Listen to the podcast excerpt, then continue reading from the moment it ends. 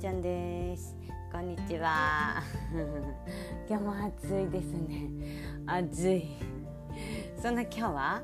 ベンチプレスの話がしたい。です。盛り上がるおっぱい。おっぱい。私は男性のパイも女性のパイも大好きです。大好き？で夏はねいろいろと目が行きがちになっちゃうんですよね。まあ薄着っていうのがあるのかな。まあ見えちゃうっていうか見ちゃうっていうかどっちかっていうと見ちゃうっていうか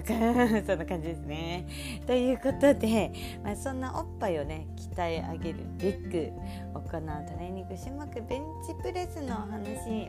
早速お話ししていきたいと思います。まず、えー、正しい姿勢ってそもそもどんな形なの？っていうお話です。まあいろいろとねお話聞いているけどもまあ一般的に考えるのは、まあ、とりあえず寝っ転がってねえー、腕を上げたり下げたりするともうこれベンチプレスっしょっていうね人もいるんですけどもまあフォームしっかりとマスターしてるんだぜっていうね、えー、方もねいると思います。で私はですね今回、え、解剖学的知識を、しっかりとね、学んできて、あそういうことかと頭に入れた上で、まあ、あのこの姿勢を意識してクライアント様にお伝えをしてるので是非ね「兄ちゃんはこの姿勢意識してお客様にお伝えしてるんだ」っていう感じで聞いていってください。ではですね重要な部分ここはですね実は腕の位置です。肘の位置と言ってもいいかな、はい、肘の位置はバストトップから、えー、バストトップの真横から1音四分下に肘が降りていくような動きです。降りていくように下にグイッと動かして押すと。そうするとすごい効率よく鍛えることます。えーみたいな。肘の位置低みたいなね。そうなんですよ、えー、肘の位置低いんですよ、まあ、ここの肘の位置はですねやっぱ筋肉がしっかり大胸筋が伸長されてそこからぐいっと収縮できるので効率よく効くっていう姿勢なんです、はい、でもこの姿勢を取るために4つの動きができないとうまく作れないんですこのね4つの動きもちょっとねお伝えしていきたいと思います。4つの動きとは1つ目胸椎の進展。2つ目肩甲骨後傾。3つ目肩甲上腕関節の外旋4つ目腰椎の前腕。この4つです。この4つまず一つ一つちょっとねもう少し詳しくお伝えしていきたいと思います。まず1つ目胸椎の進展。胸椎の進展ができるようにるっていうののあの分かりやすいチェックの方法があります、えー、首です。首、えー、首が上がってしまってるとあとうまく胸を張れてない胸椎の進展が作れてない証拠になります。えー、なんでかっていうと頸椎胸椎こう S 字をこう描いてるのであの顎がこうね首が上がってしまう顎が上に上がってしまうっていうのはあの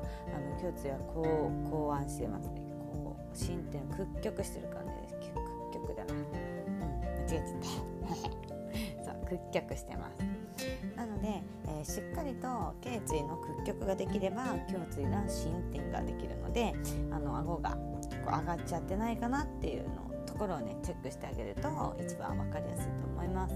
2つ目肩甲骨の後傾、まあ、肩甲骨を、えー、後傾っていうのは、まあ、肩を活性させてあげると、まあ、あの後傾が割と作れるんですけどもまあ胸椎の進展ができないと後傾がうまく作れないんですね。なので連動してますよね。そして3つ目肩甲骨、えー、肩甲上腕関節の外旋。肩甲上腕関節の外旋っていうのもあの動きがいいか悪いかのチェック、可動域がいいか悪いかのチェックっていうのがね簡単にできるので一緒にやっていきたいと思います、えー、座った状態でも全然大丈夫です。気をつけの姿勢をとっていただいてそこから肘を90度に曲げるじゃないですか。そうすると、えー、小さく前にならへんっていうね、えー、状態になっていくかと思います。そこから手のひらを上に向けてもらって、えーと、肘しっかりと真横体の真横につけてもらって肘を支点にゆっくり外側に手のひらをぐーっと広げていきます。でこれね通常正常可動域が60度なんですけどもどうですか？60度。いってそうですかね？前習いの姿勢が0度だった時の60度です。どうだろう、ね、ちなみにこれね肩から動かしたりとか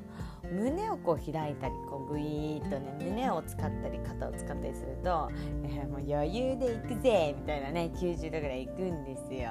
そうなのでもう肩を使わずもう胸もねグイッとこう前にね開いたりとかせずにもうただ単純にもうこの肘を支点にして腕をグイッと開いてみてください。それでね可動域がどうかっていうのをチェックできるのでもしねこの正常可動域で狭かったら、まあ、しっかりとね可動域が上がるように筋活性だったりそういったトレーニングをねしてあげるといいと思いますのでやってみてあげてください。そして4つ目。4つ目は腰椎の前腕です。腰椎の前腕ですね。前腕の方ですよ。どうです？アーチ作ってませんか？ね、競技ではアーチをしっかりとこう作ってね行う種目があるんですけどもでも筋肉をつけるために行うトレーニングですよね。でその時にその競技ではないのでアーチって必要ないんですね。でアーチをつけると私はすごいおすすめしないんですけども怪我に直結しちゃうんですよ。これなんでかっていうと腰を思いっきり反るじゃないですか。思いっきり腰反るってことは思いっきり腰椎に過度なストレスグイってかかっちゃうじゃないですか、要は要はね、腰ね後ろにグニャーって反ってるからうーんって力入れた時パキってなる可能性があるわけですよ。怖い怖い怖い怖い。そんなのしないで。って感じですね。そうなのでもうこうならないために逆です椎はしっかりと前腕を保つ。それかフラット。しっかりとまっすぐを保てるように腹圧を意識してあげないといけないですね。で腰椎っていう部分ってもともとしっかりとスタビリティ関節と言われて安定を保つ、ね、関節の場所なので実は動かない方がいいんですよね。そうこう一つのプチ知識としてねもう一つあるんですけどこう胸とか股関節の動きが悪くなるとあー動かなきゃって思って頑張っちゃうんです腰ってなので頑張って動きすぎちゃって痛くなっちゃったりするんですよ。えそうならないためにはしっかりとねお腹ぐっと力入れて腹圧を高めてあげるっていうね腰を反らないようにしてあげるしっかり安定させてあげるのがおすすめです。はい。以上の4つ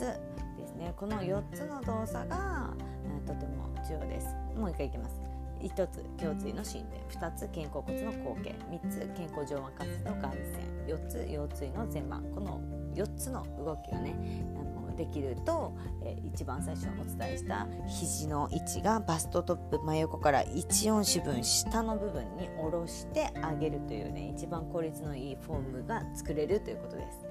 では今お伝えした4つのこの動作ができないって言うとどうなの？みたいなお話ですね。をさせていただきたいと思います。これは正直できなくて OK って感じです。なんでやなんやねんみたいなね感じですよね。そうできなくてもいいんですよ実は。なんでみたいな。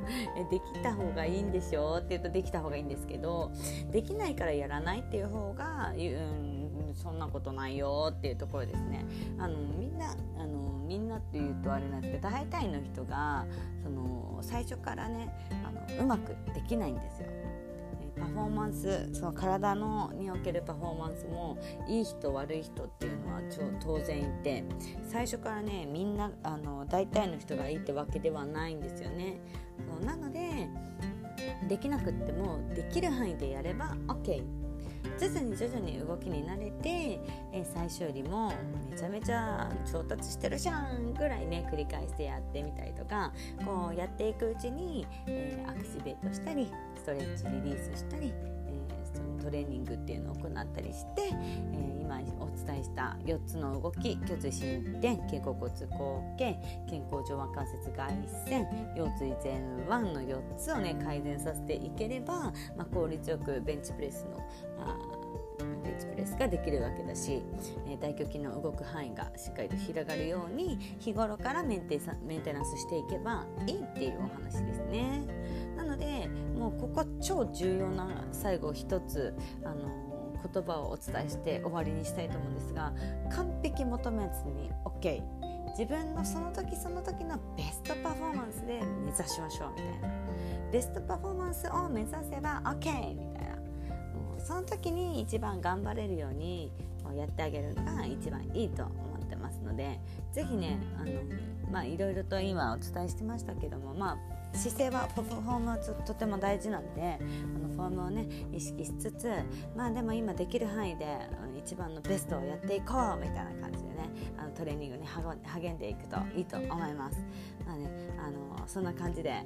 えー、ここでは体のことだったり30代女性のこと運動のことでね知って得する情報ですとかあとは私が話したいことをですねしっかりと話して伝えていきたいと思いますので是非また遊びに来てください。今日はね聞いてくれてありがとうございました。また遊びに来てね。みーちゃんでした。